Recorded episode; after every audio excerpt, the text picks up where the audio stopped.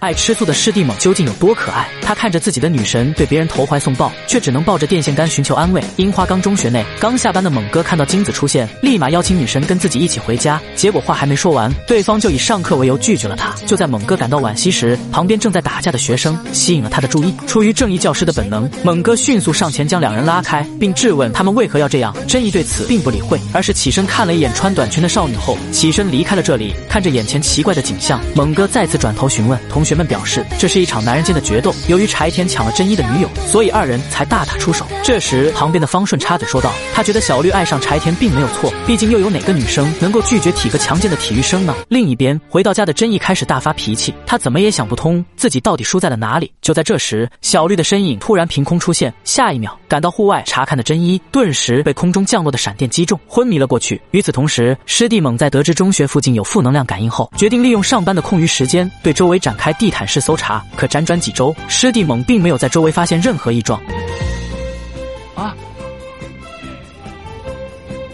镜子老师。接着，师弟猛赶紧跑到金子身边，开始诉说着自己被拒绝的委屈。昨天的事被金子老师拒绝后，回家就蒙头睡觉。金子听闻此言，不禁笑出了声。虽然知道他的委屈，但由于今天还有游泳课要上，所以还是没有答应师弟猛的请求。就在猛哥伤心之际，北川驾驶豪车来到二人身旁，并对金子发出了邀请。没想到的是，女神竟然直接答应，这让看着对方潇洒离开的猛哥，不禁开始抱着电线杆在风中凌乱。画面一转，情绪低落的猛哥上完课后，无精打采的朝家走去。这时发现。猛哥异状的学生一眼便看出了这是失恋状态，并开始吐槽老师虽然可怜，但还是相当有颜值的，乃像训导主任那个老妖婆，根本就是个没人要的玩意儿。结果。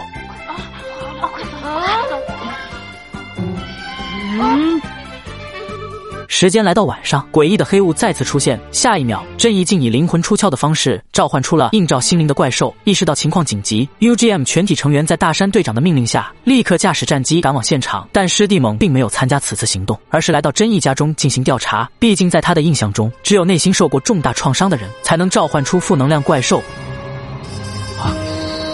看到真一的灵魂出现，已经确定怪兽来源的猛哥立马掏出对讲机联系队长，让他们停止攻击。接着迅速来到真一家中将其唤醒，并带他来到霍的跟前，讲起了自己的感情经历。师弟猛喃喃道：“堂堂男子汉，绝不能因为一根绿草而放弃了整片花园。曾经自己也有过一个爱人，为了追求她，甚至使用自己所有的存款为她买下了一款乐器。虽然并没有得到他的欢心，但看着他满足的样子就已经够了。毕竟有一种爱叫做放手。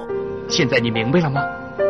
我不明白，但是我脱离了，他成了头恶魔，我好后悔啊！在真一愤怒的驱使下，怪兽货的实力进一步得到了增强。眼看这样下去不是办法，大山立刻命令全体队员展开进攻。而师弟猛也来了脾气，开始质问真一到底要怎样才肯罢休。真一见状没有理会，而是径直走向前去。见情况不妙，反应过来的猛哥立刻追上前去，试图将他唤醒。可没想到话刚到嘴边，获得攻击就已经到来。紧要关头，猛哥转身扑到真一的身上，替他挡下了这波攻击。不过好在经过这次险境，真一也在此刻终于恢复了清醒。怪兽。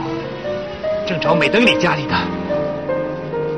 方向走去，你现在的潜意识里还是想把怪兽引向美登里的家里。面对老师的质问，真一一时无言以对。看着眼前不断毁坏小镇的祸，思考再三的真一决定自己一定要保护好小绿。接着他迅速冲到前女友面前，为他挡下了怪兽的攻击。我要消灭你，你不能代表我，来吧！危急时刻，再也看不下去的师弟猛忍无可忍。